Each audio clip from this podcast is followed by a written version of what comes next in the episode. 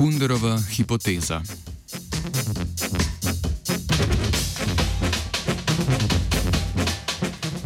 Milan Kundera v svojem romanu Nesmrtnost zapiše, da vsaka ženska prej izbere svojega otroka kot moža.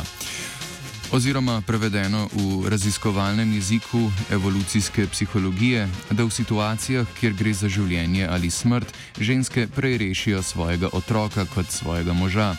Raziskovalka in raziskovalec iz Španije sta se vprašala, če Kunderova misel drži, tako da sta to trditev poimenovala Kunderova hipoteza in jo preverila.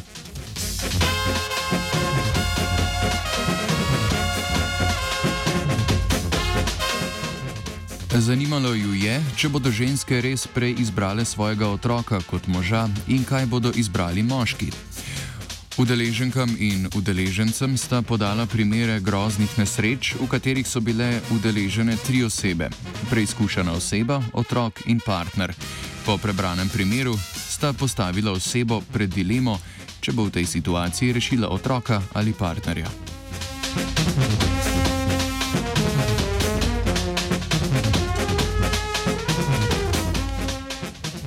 Raziskavi je sodelovalo 92 študentk in 105 študentov pretežno srednjega sloja. V vprašalniku sta raziskovalca v dilemah varirala grozljivost situacije, starost oseb in nivo sorodstvene povezanosti. Preverjala sta torej štiri različne zgodbice, dve starosti partnerja, 25 ali 40 let, in dve starosti otroka, eno ali šest let. Kot kontrolo sta enako zastavila različne dileme, v katerih pa sta nastopala sorojenec in potomec ali sorojenec in bratranec.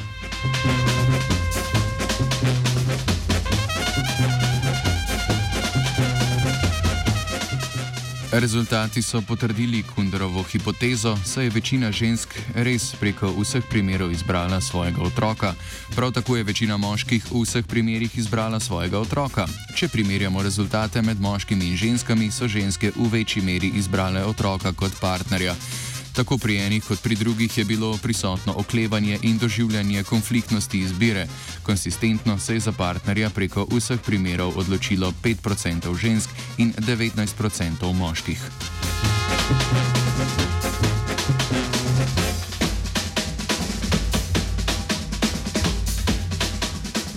Raziskava ima teoretsko podlago v konceptih sorodstvenega altruizma, vlogi žensk kot ohraniteljic sorodstva ter razvoju altruizma do partnerjev in par prijateljev.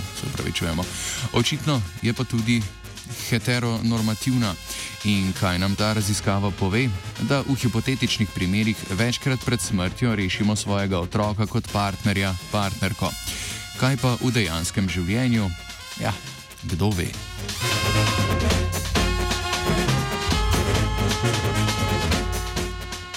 Britov je napisala Ana.